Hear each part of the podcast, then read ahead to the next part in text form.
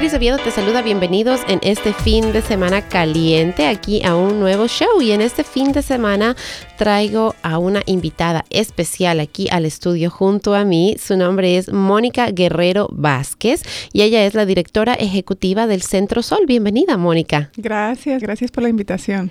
Y en esta ocasión vamos a conversar todo acerca del Centro Sol. Es un centro de ayuda, se enfocan en la salud, y ayudar a los latinos. Pero antes de entrar y dar detalles acerca del Centro Sol, me encantaría conocer un poquito más acerca de quién es Mónica, quién es esta persona, esta mujer que tengo aquí sentada frente a mí, que está frente aquí, le hace frente aquí al Centro Sol y lo está llevando adelante. Entonces, si me puedes contar de dónde eres, eh, cómo llegaste a este país y cómo llegaste al Centro Sol. Bueno, yo... Por aclarar para todos, no soy la única persona que está detrás. Digamos, a mí me, entregaron la responsabilidad del centro, pero tengo un equipo eh, integrado por profesores universitarios y por investigadores jóvenes eh, a diferentes niveles. Entonces, soy muy bendecida de tener un equipo con el que trabajar y llevar adelante servicios que, para ofrecer a una comunidad que nos permiten servirles y eso yo creo que es lo principal de mi trabajo. Em, yo soy originalmente de Ecuador. Ok. Soy migrante también. Somos del ah. mismo país. ¡Ah, qué bueno! no serás de la sierra, porque entonces ya...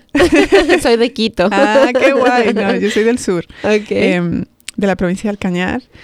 En la crisis de la crisis financiera de los 90, nosotros migramos y probablemente fue la suerte de muchas familias. La migración nuestra intentamos, bueno, mis papás intentaron venir a los Estados Unidos, pero eh, la vida nos llevó a Europa. Yo mm. crecí en España, em, pero los estragos, los estragos de la migración, creo que ahora estoy aprendiendo mucho más. Golpean igual, independiente del país al que vayas. Crecí en Madrid, eh, en Vallecas, soy vallecana de corazón. Em, y hace siete años me mudé a los Estados Unidos por pues, motivos personales. También la vida te lleva...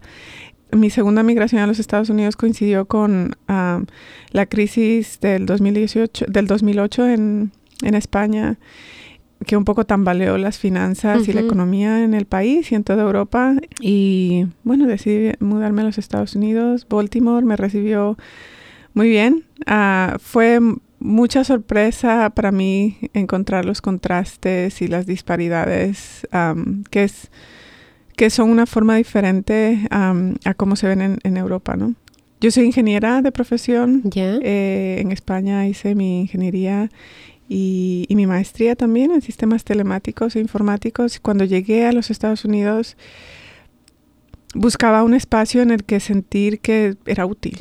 Mm porque pues sabes los cambios no no te encuentras, no sabes qué hacer, buscas empleo, no encuentras y eres la extraña, nadie te conoce. Claro. Em, ¿Dominabas el inglés ya?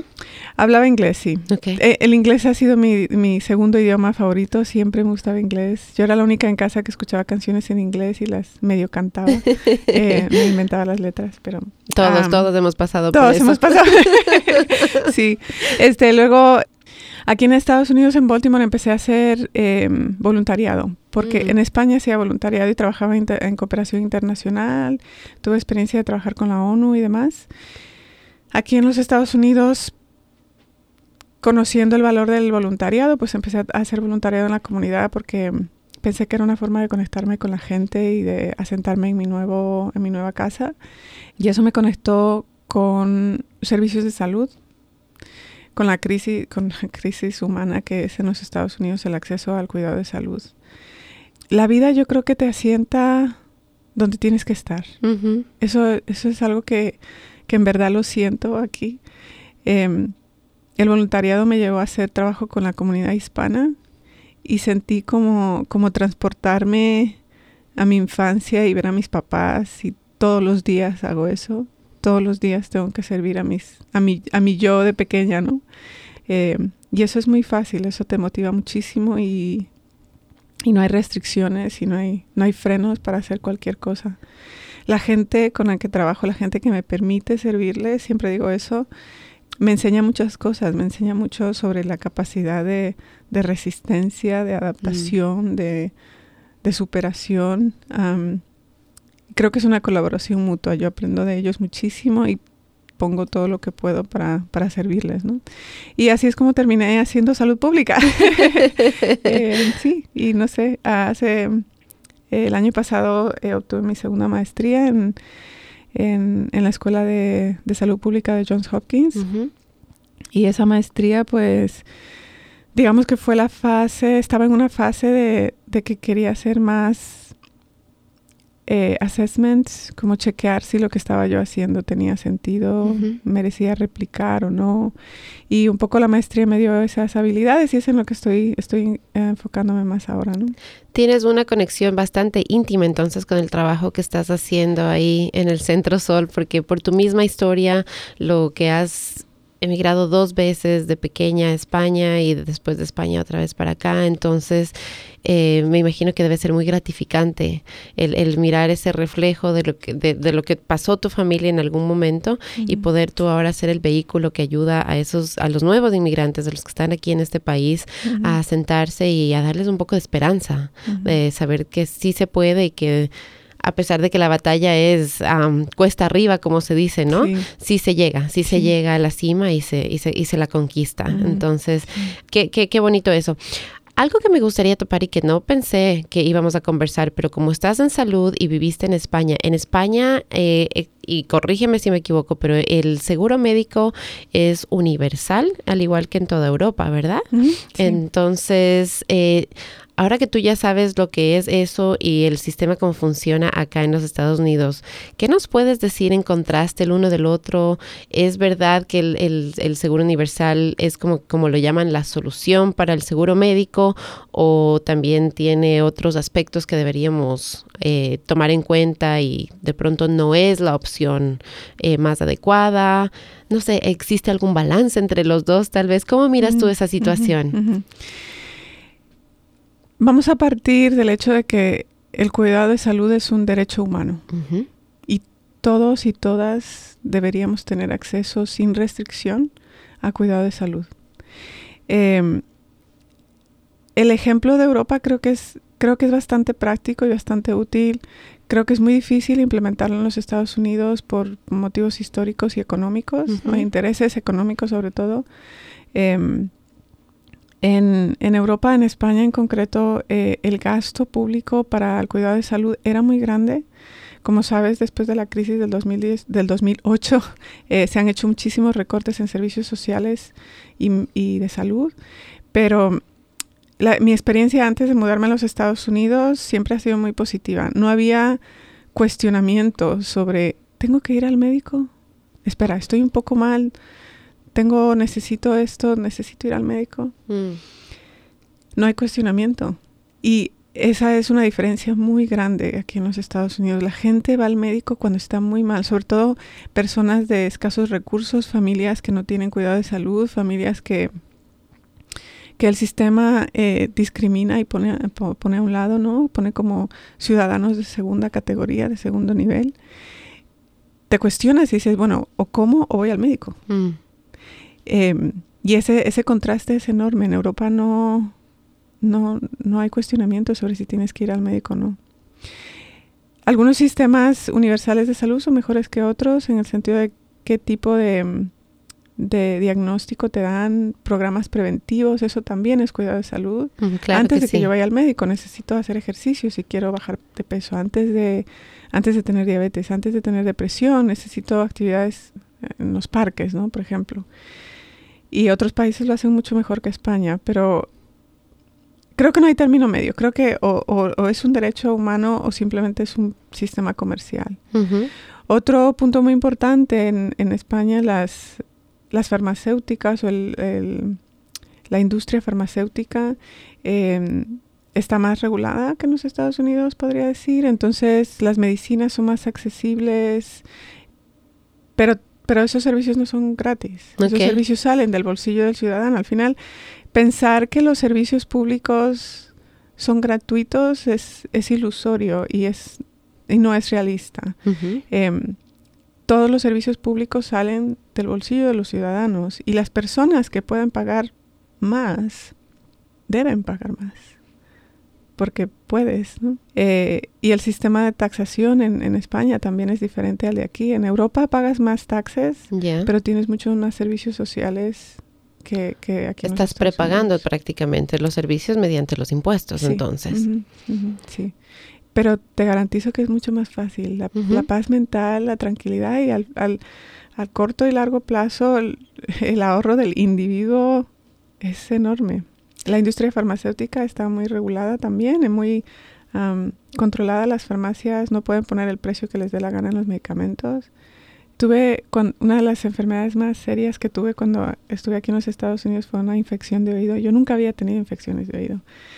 Y fui al médico, eh, pues el médico me dijo lo que tenía y me mandó un medicamento y fui a la farmacia y, y el farmacéutico me dijo, son, no sé si me dijo 85 dólares o algo así. Wow. Y yo pensé, wow, eso es, oh, oh, wow, qué Son las compras de terrible". una semana para una persona. Para una La- familia. Claro, para una familia, sí. Eh, pero es que como pues, por naturaleza soy muy curiosa, le pregunté, bueno, oiga, ¿y esto realmente cuánto cuesta?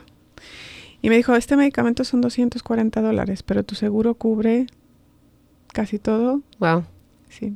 Y si lo Wow. piensas, el servicio, el servicio público, el servicio universal de salud, al fin de cuentas está cubriendo por esos costos, dándote la, la, la paz mental y la seguridad de que no vas a tener problemas más adelante. Es un sistema interesante, es algo que, que pues se ha escuchado ya, hay varias personas, mucha gente que dice deberíamos ir por ese lado, hay mucha gente que se opone también, porque el cambio yo creo que siempre es eh, difícil de aceptar y no sabemos cómo va a funcionar. Hay ciertos mitos alrededor del, del servicio de salud universal, por ejemplo, que hay veces que no puedes sacar una cita sino hasta meses después, que te, que te cuesta mucho tiempo, que es difícil, eh, si necesitas una cirugía te toca esperar por mucho tiempo. ¿Qué hay de realidad en todo eso? Tú que lo viviste, tú que tuviste la experiencia de estar en España. El cuidado primario es súper accesible y muy fácil. Eh, las citas médicas de especialistas pues dependen mucho de la habilidad y de los servicios. Es decir, si el servicio universal está bien gestionado, hay y se cubre la demanda, porque esto es una cosa de, de oferta y demanda. Correcto. Quiero decir, si hay mucha demanda, tiene que haber la suficiente oferta para, para el servicio, ¿no?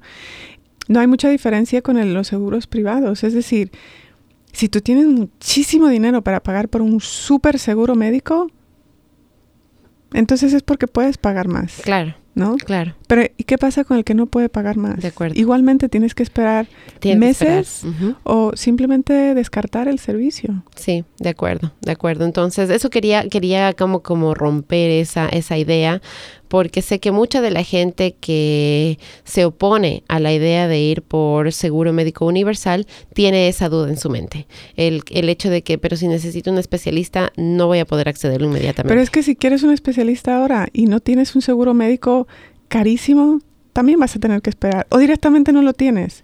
Con seguro universal te garantizas que lo tienes. Vas a tener ¿no? el, el cuidado médico que necesitas. Claro. Claro.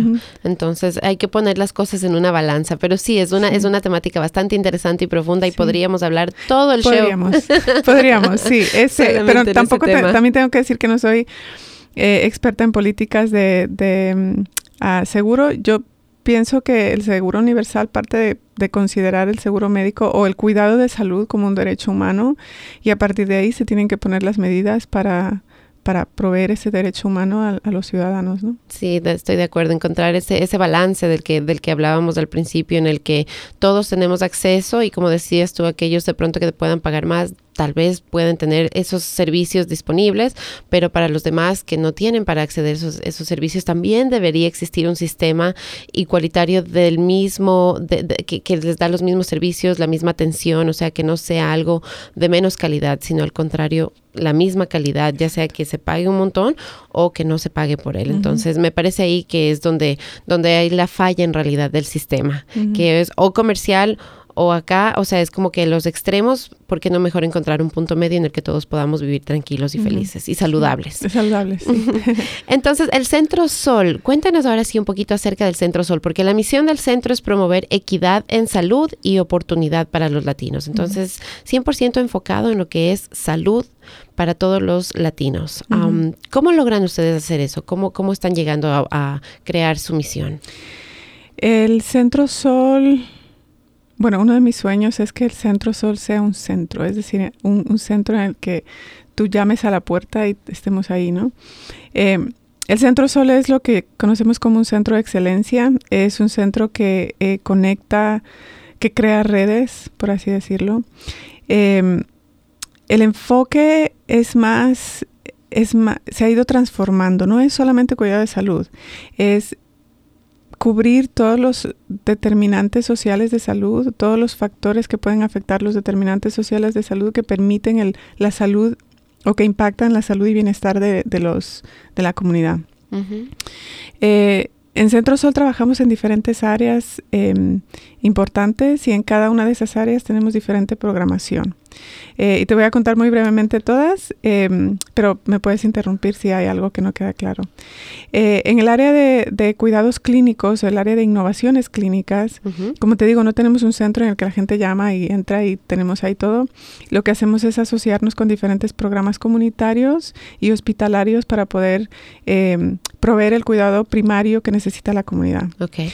Em, pero como te comentaba antes, también intentamos hacer esa prevención, esa promoción de la prevención, porque cuando una persona ya está enferma es mucho más caro y eso eso está eso hay estudios que lo demuestran. De acuerdo. Es mucho más caro cuando una persona está enferma tratar la enfermedad que prevenir la enfermedad. Entonces, también nos enfocamos en en aspectos como la salud mental, tenemos programación para adolescentes en las escuelas de la ciudad de Baltimore y programa, un programa para los adultos que no tienen acceso a cuidados de salud mental.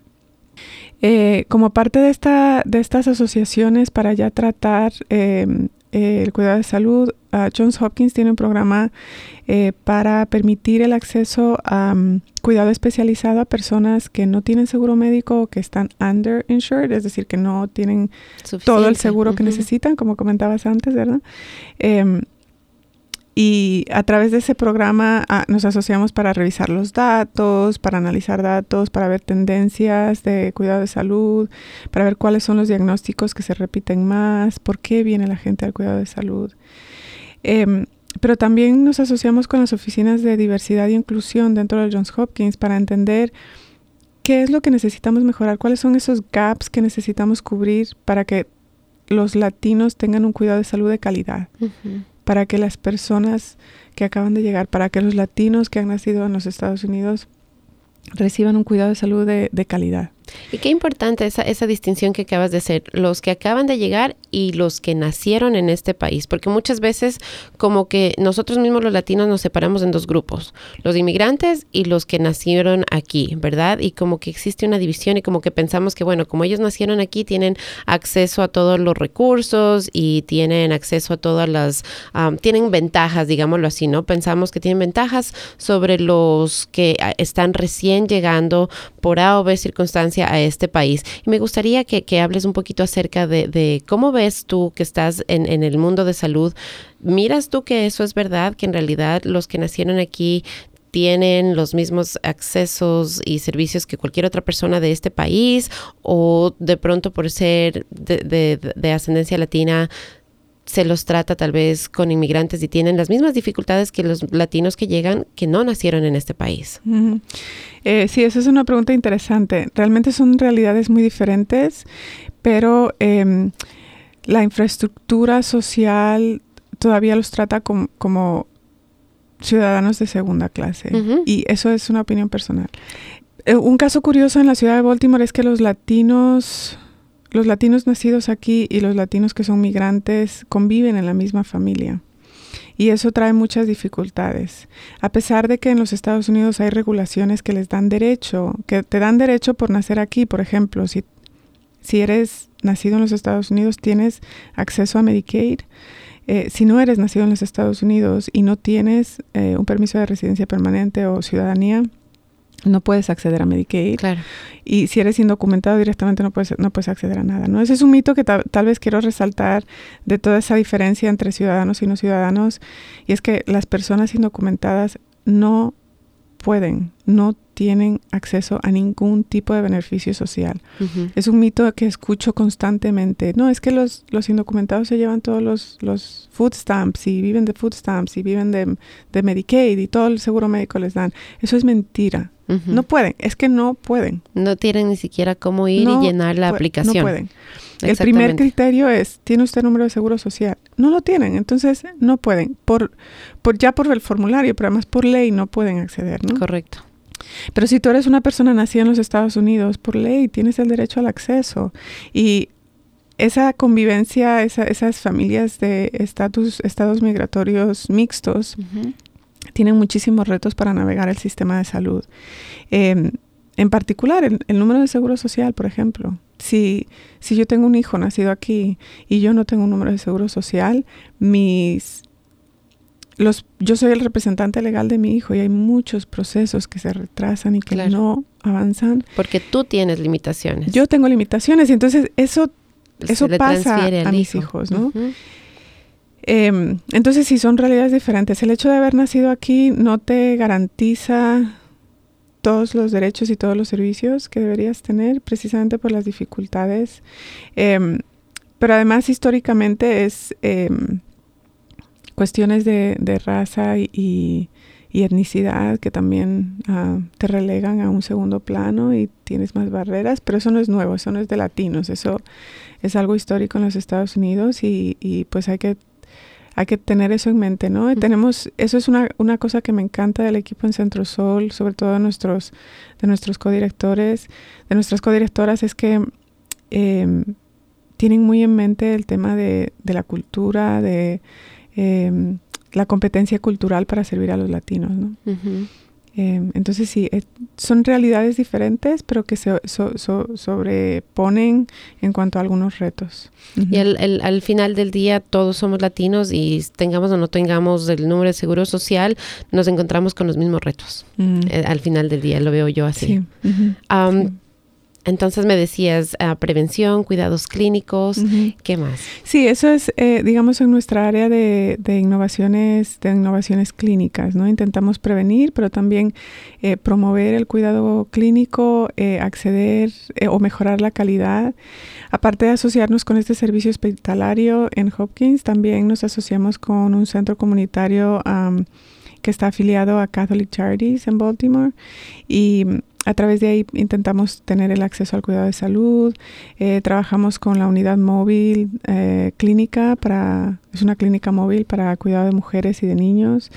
Em, pero todo esto lo hacemos enlazando y conectando y creando redes para, para identificar dónde está la necesidad y dónde, dónde hay que meter mano para, para que todos reciban el, cuidado que merecen. ¿no? Eh, otra área en la que trabajamos mucho es eh, la investigación. Eh, estamos en una institución eh, de research, en una institución de investigación y es muy importante. Una de las mejores. Ajá, y es muy importante no olvidarnos de ese factor, pero no solamente por la institución, sino porque es importante, como te decía antes, es importante medir el impacto del trabajo que estamos haciendo. es importante ver si tiene sentido lo que hacemos. Y eso no, no sucede como por obra y gracia, ¿no? es, es, algo que tienes que trabajar y tienes que intencionalmente medir.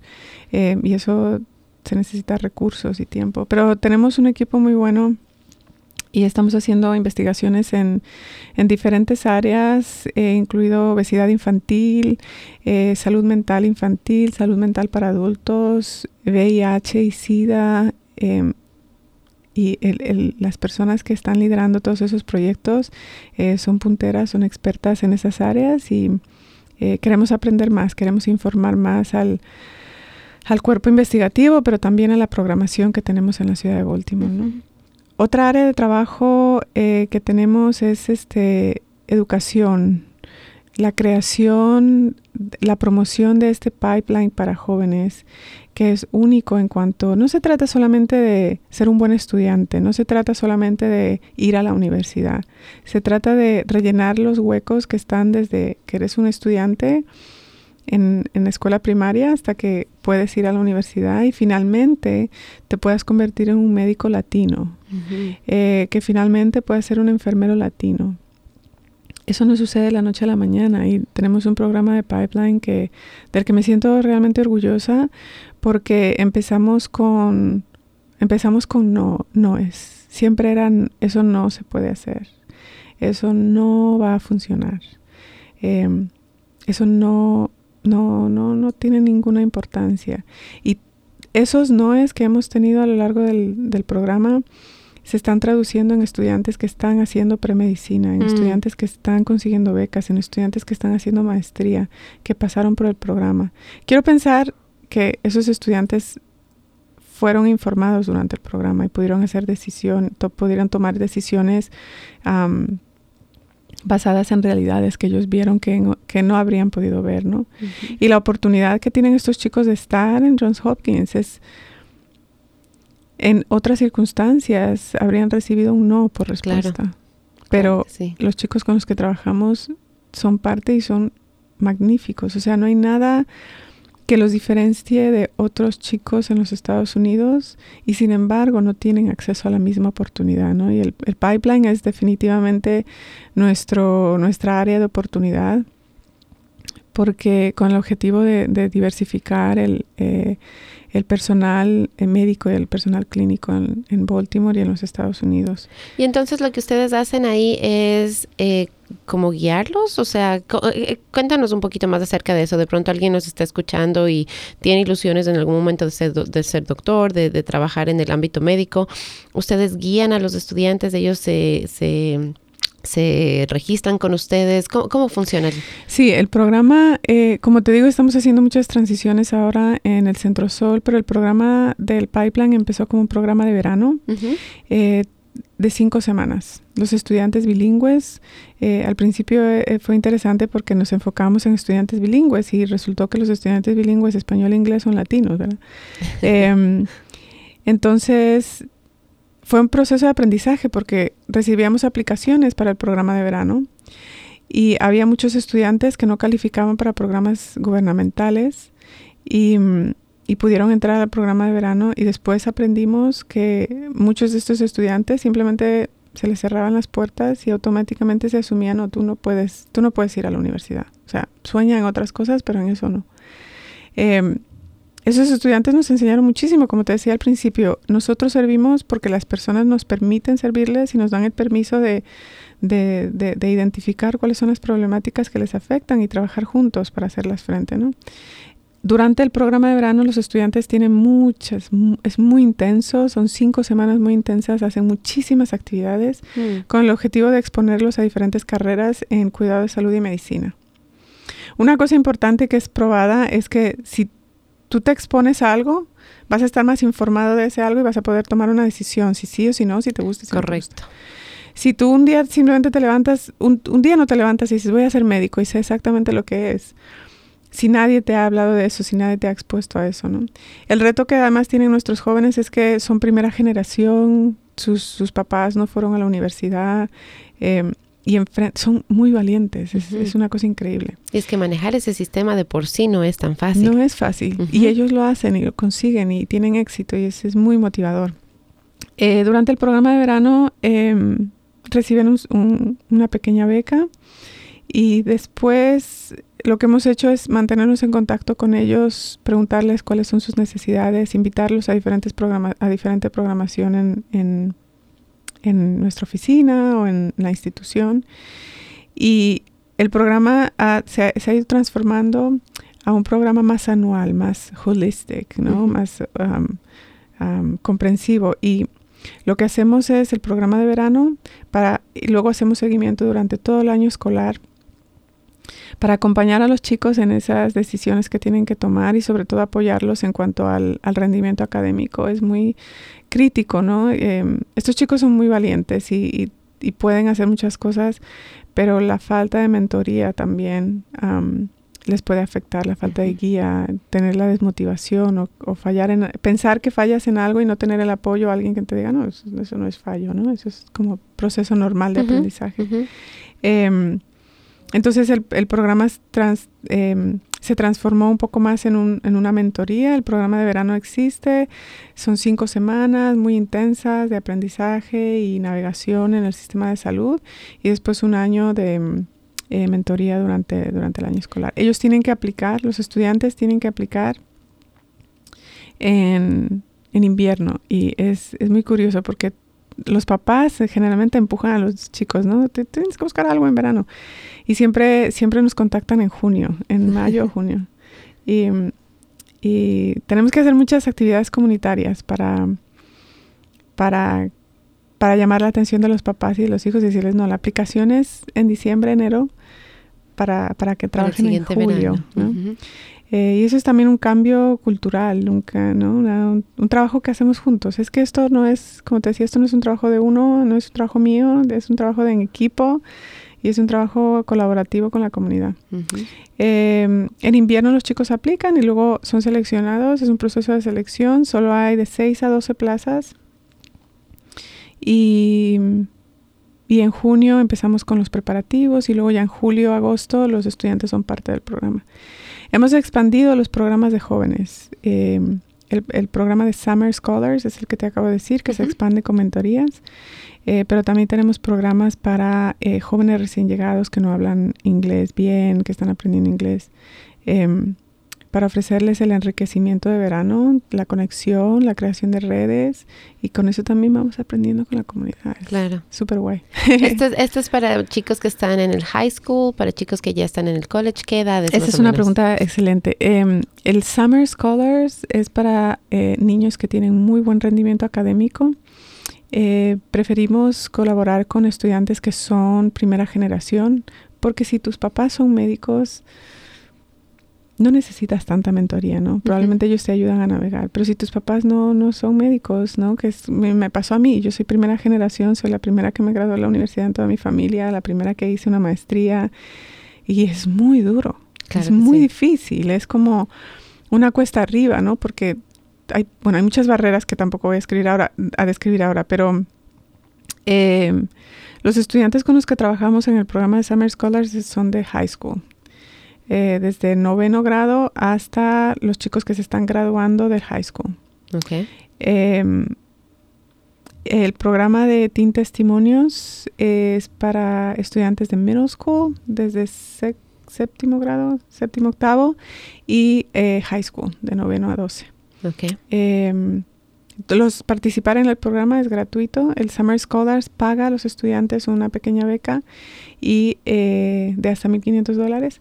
Y el programa de Teen Testimonios em, no les paga, pero les da materiales escolares y todos los materiales para el verano están cubiertos. Los estudiantes no tienen que pagar nada. Fantástico, fantástico. Qué excelentes programas. Y mm, sí, ese es en cuanto al programa de educación, al área de educación. En el área de mm, tenemos un área de abogacía y políticas de salud. Eh, no escribimos políticas, lamentablemente no tenemos eh, esa, esa, capacidad todavía, pero sí que informamos em, a policymakers, a las personas que escriben las políticas, a los elected officials, a diferentes miembros de, del área de trabajo, de políticas de salud. Em, informamos sobre cuáles son los retos, sobre cuáles son los gaps que necesitamos cubrir, cuáles son los workarounds que estamos haciendo para proveer a servicio a la comunidad latina y, ofrecemos también como una especie de asesoría, como decir, bueno, este es el problema, pero esto es lo que creemos que deberías estar haciendo, ¿no? Eh, tenemos un equipo maravilloso en el área de políticas que nos guía, son ah, facultativos de la Escuela de Salud Pública, profesores de la Escuela de Medicina y también trabajadores, empleados que, trabajan con la comunidad latina, que nos asesoran, nos guían y nos acompañan en, hacer estas em, informaciones a las políticas. Y por último, pero no menos importante, es el área de Community Outreach. Nunca sé cómo traducir Community Outreach al español, creo que es, como alcance comunitario. Sí, sí, sí. sí. Eh, y para eso tenemos nuestra website, los canales en social media, y nuestros socios comunitarios con los que organizamos eventos, estamos siempre presentes en la comunidad. Eso es, María, para mí eso es el, eh, el, la motivación diaria. O sea, yo dejé de trabajar hace varios años para hacer algo que me apasiona completamente y mm, trabajar con la comunidad, estar presente en la comunidad es la única forma en la que puedes servir a la comunidad. No no puedo concebir un trabajo comunitario en el que tú no estés ahí a pie de cañón con la comunidad. Y eso no solo significa mandar a alguien que lo haga, sino estar tú presente y mirar eso, ¿no? Y creo que la eficiencia, el trabajo eficiente que hemos tenido en Centro Sol ha sido esa conexión directa con los pacientes y con la comunidad en general, que, nos informa y, nos dice cómo, cómo servirles, ¿no? No hay, no hay de otra, ¿no? Sí. ¿Qué tipo de eventos son los que ustedes realizan entonces con la comunidad? Son muy variados. Nuestra área siempre somos los que proveemos la información sobre salud, pero em, nos asociamos con organizaciones comunitarias que hacen por ejemplo, hay una asociación en Baltimore que se llama Friends of Patterson Park, los amigos del Parque Patterson. Ellos hacen diferente tipo de programación y nos asociamos para poder eh, colaborar en esas áreas de conexión entre la salud y, las actividades en los parques. Eh, nos asociamos con organizaciones de arte para, para, para, ofrecer estas actividades a los jóvenes, ¿no? Em, y charlas, muchas charlas comunitarias sobre carreras, sobre oportunidades, sobre información. Los eventos son muy variados y con diferentes socios. Em, pronto vamos a tener en la, en la web una, un listado de algunos de los socios con los que colaboramos continuamente. Eh, los medios locales también, eh, medios latinos locales son muy buenos socios nuestros. Y mm, eh, concienciación sobre pues enfermedades de transmisión sexual, enfermedades prevenibles como la, prevenibles como la diabetes, la obesidad em, y otras que son más tratables como la depresión, ¿no? la ansiedad y otros temas de salud mental. Em, entonces son muy variados. Y que nuestra comunidad realmente yo creo que no los entendemos, porque en nuestros países todavía la, las enfermedades mentales no son, siguen siendo como un tabú se, se, siguen como que entendiéndose como algo que se puede superar sencillamente con, con, con, con, ganas, digámoslo así, ¿no? Que no necesitas necesariamente ir donde un doctor, que no necesitas cierta guía, necesitas cierta ayuda. Estamos acostumbrados, creo yo, en, en, América Latina a que si es que estás triste, si es que te sientes mal, si es que levántate, tú puedes, dale, sigue. O sea, no le ponemos realmente importancia y más y más vamos dándonos cuenta que ah, la salud mental es, no es únicamente, no siempre es únicamente algo tan fácil de coger y decir, adelante que yo puedo. Hay veces que se trata en realidad de imbalances dentro de nuestro cerebro que no comprendemos y que necesitan de un especialista para poderlos tratar. Entonces es importante llegar es, llevar esa información a, nuestra comunidad y hacerles saber que hay ciertas veces que sí en realidad es anímico únicamente y entonces ahí sí nosotros mismos nos podemos levantar, pero hay otras veces que es más profundo y que realmente necesitamos de ayuda de un especialista, de alguien que, que sepa cómo tratar ese, ese tipo de circunstancias para poder sobrellevarlas y superarlas, porque si no, no se puede. Sí, en Centro Solo lo que intentamos es romper un poco el estigma, ¿no? Estamos en un proyecto bastante grande sobre eh, la depresión y la salud mental, pero también hablamos de temas más serios, de problemas más serios en la comunidad, eh, muy relacionados con la salud mental, el suicidio, intentos de suicidio en personas muy jóvenes, en jóvenes adultos. Em, y sí, hay, hay, hay que romper el estigma y, hablar de frente, porque si hay un problema, si tú tienes un problema y no sabes que tienes ese problema, no vas a demandar el servicio y no vas a exigir el servicio. Y eso es muy importante, informar y educar a la comunidad. ¿Hay servicios para todos? ¿Hay recursos para todos? La respuesta es no. Hay una falta de servicios y de recursos para la comunidad latina, sobre todo servicios en español. Y no vamos a ponernos a hablar todavía de servicios a comunidades indígenas que eh, hablan español como segundo idioma, ¿no? Eso todavía estamos bien lejos de poder suplir. Pero tienes razón, es romper con, con, la, con, la, con la barrera del estigma, romper con la barrera del miedo y de, de pensar, bueno, yo tengo este problema y y, necesito buscar ayuda. Identificar el problema es la fase primaria para resolverlo, ¿no? Totalmente de acuerdo. Si alguien que nos está escuchando, alguna persona latina nos está escuchando y quiere más información, eh, ¿Cómo se pueden conectar contigo? ¿Dónde pueden encontrar el Centro Sol? Um, Démosles todos esos datos. Claro, sí. Ah, estaba esperando esa pregunta. eh, sí, pueden, eh, pueden buscarnos en la web o pueden buscarnos en social media. Estamos siempre accesibles como JH Centro Sol. Nuestra web es jhcentrosol.org. Nuestro... Nuestro Facebook, nuestro Instagram, nuestro Twitter son igual, JH Centro Sol. Eh, también nos pueden enviar un email como centrosol.jhmi.edu. El JHMI es fácil, yo la forma de acordarme es Johns Hopkins uh, Medical Institutions uh, .edu.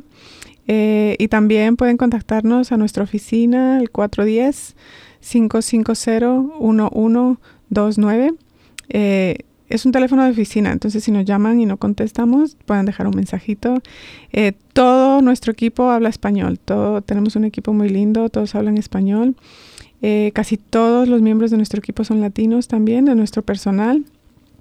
Eh, y hay muchos que aunque no son latinos están, están abogando duro por, por la comunidad.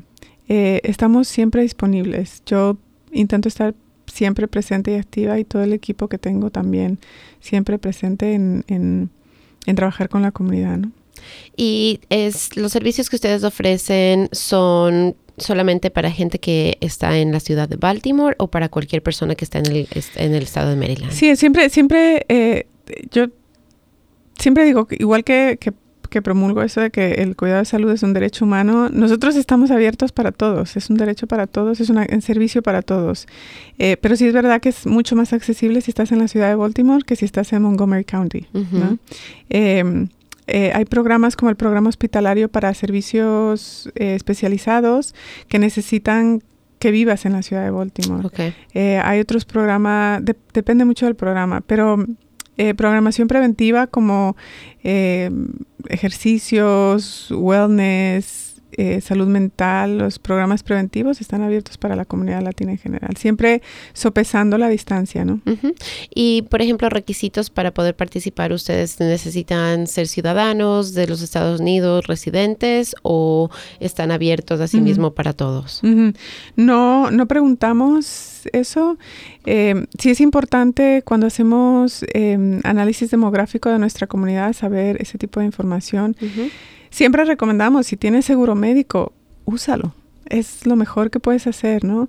Em, si hablas, si hablas inglés, si tienes capacidad para entrar, lo mejor que puedes hacer es usar ese servicio y, y, demandar calidad de servicio. Em, es mucho es mucho más fácil para nosotros proveer servicios a las personas que no tienen ningún tipo de, acceso a servicio. Y sobre todo para las familias que tienen eh, servicios, eh, que tienen un estatus migratorio mixto que les dificulta muchísimo acceder a todos los servicios. Y tengo mamás eh, que tienen niños nacidos en los Estados Unidos, los niños hablan inglés, los niños pueden defenderse, pero son niños y los papás pues tienen bastante dificultad para navegar el sistema, entonces estamos con las puertas abiertas para todos. No cerramos la puerta a nadie, aunque tenga seguro, haya nacido aquí o no haya nacido aquí, pero sí intentamos como apoyar y, y, de hecho las personas que no necesitan ese apoyo y quieren colaborar con nosotros también pueden llamarnos, ¿no? Siempre necesitamos voluntarios. Eh, siempre necesitamos donaciones, ¿no? yo, yo, siempre digo, nosotros operamos de pura pasión, de puro corazón, siempre, siempre necesitamos donaciones. Em, lo que me recuerda en junio, bueno, en el verano, casi en agosto, eh, tenemos un Back to School Drive. Entonces ya empezaremos a anunciar eh, las donaciones para conseguir mochila. Es súper lindo, es, es, una cosa... Eh, nuestras trabajadoras sociales, las trabajadoras sociales que colaboran con nosotros en la clínica nos refieren a las familias. Mm. Y tienes que ver a esos niños con mochilas nuevas, o sea... Fantástico, sí. lo mejor. Y sus, sus caras se iluminan en... en Yo pertenezco a una iglesia aquí, nosotros hacemos algo parecido también todos los años, un, un Back to School Drive, y recolectamos backpacks, las mochilas, recolectamos eh, todos los útiles escolares que se necesitan, y y tenemos los niños identificados, todo, y la, la, la, ilusión de esos niños de recibir una mochila es, es, es una cosa que llena el corazón realmente. Entonces, sí, todos podemos poner un granito, o sea, todos podemos poner un granito de arena y ayudar y darnos las manos y, juntos, eh, estaba conversando el otro día así mismo con, con Héctor de Fern aquí en, en Harry County y con María Pilar de Featherstone Foundation también, ellos también trabajan por allá por Baltimore, y todos coincidimos en que si nos unificamos y todos trabajamos juntos, como que vamos a hacer una, una fuerza más grande, vamos a ser más fuertes también y vamos a poder en realidad llegar a, a, a, normalizar y, a, establecer esa igualdad que todos estamos queriendo llegar, que todos queremos alcanzar para nuestra comunidad latina. Antes de terminar nuestra conversación, algo que no te haya preguntado y que quisieras dejarles saber a todos los que nos están escuchando. Eh, vamos a estar trabajando en eh, reportes e informes sobre nuestra conferencia latina de salud que tuvo lugar en marzo y em, la conferencia para la prevención del suicidio en la comunidad de jóvenes latinos. Eh, me gustaría a todos invitarlos a visitar nuestros medios sociales y nuestro website y a enviarnos un email y a, enrolarse en nuestra newsletter y a recibir notificaciones. Creo que el apoyo más grande que podemos hacer es empezar a buscar información sobre cómo podemos apoyar a la comunidad latina. Em, eh, darnos un telefonazo y tal, eh, eso es muy importante. Em, empezaremos la campaña de recaudación de fondos en breve porque tenemos muchas, muchas em, actividades de donaciones a la comunidad. Y lo último es en junio 5 tenemos nuestro, nuestra primera reunión de becarios del programa de verano. Eh, estamos muy orgullosos. Vamos a ver a esos estudiantes a los que les dijeron que no hace cinco años, a los que nos decían, no, ustedes no pueden trabajar con ellos, van a presentar sus avances, sus éxitos, sus logros. Wow. Y mm, son mis niños. Cuando los veo y me dicen, no, es que ya estoy haciendo una maestría, yo... Ah, eso es maravilloso, ¿no? Entonces queremos el 5 de junio, por favor, acompáñennos em, para conocer a estos estudiantes maravillosos y celebrar sus logros y, y, promover y, abogar para que esos chicos, para que chicos como ellos no, no vuelvan a escuchar un no, sino que vuelvan a escuchar un toma, ¿qué necesitas? Claro, que se sigan abriendo las puertas, sí. que se sigan abriendo las puertas para toda nuestra comunidad latina. Muchísimas gracias, Mónica, por venir y acompañarme aquí hoy en Caliente, ha sido muy importante. Y para todos los que nos están escuchando, la mejor manera, yo sé que Mónica nos dio toda la información de contacto, pero si ustedes sencillamente van a Google, um, ya sea en su teléfono, en su, en su computadora, en su iPad, en, en cualquier lugar donde ustedes tengan acceso al Internet y ponen Centro Sol Baltimore, ahí les va a llegar toda la información de cómo comunicarse con ella. Así es como la encontré yo. Ah, gracias. Entonces, Mónica Guerrero Vázquez, directora ejecutiva del Centro Sol en Baltimore, una organización que busca equidad y salud equidad en la salud y oportunidad para todos los latinos del área. Gracias por estar conmigo. Muchas gracias a todos. Gracias por escuchar Caliente, gracias por acompañarme todos los fines de semana, los viernes a las 6 de la tarde y los sábados a las 10 de la mañana aquí en Dragon Digital Radio. No te olvides de conectarte conmigo en social media, me puedes encontrar en Facebook como Cris Oviedo, a la radio también la puedes encontrar como Dragon Digital Radio, en Instagram Dragon Digital Media o puedes escuchar todos los podcasts en dragondigitalradio.podbean.com que tengas un fantástico fin de semana. Nos vemos la próxima semana con otro invitado. Hasta la próxima. Un besito.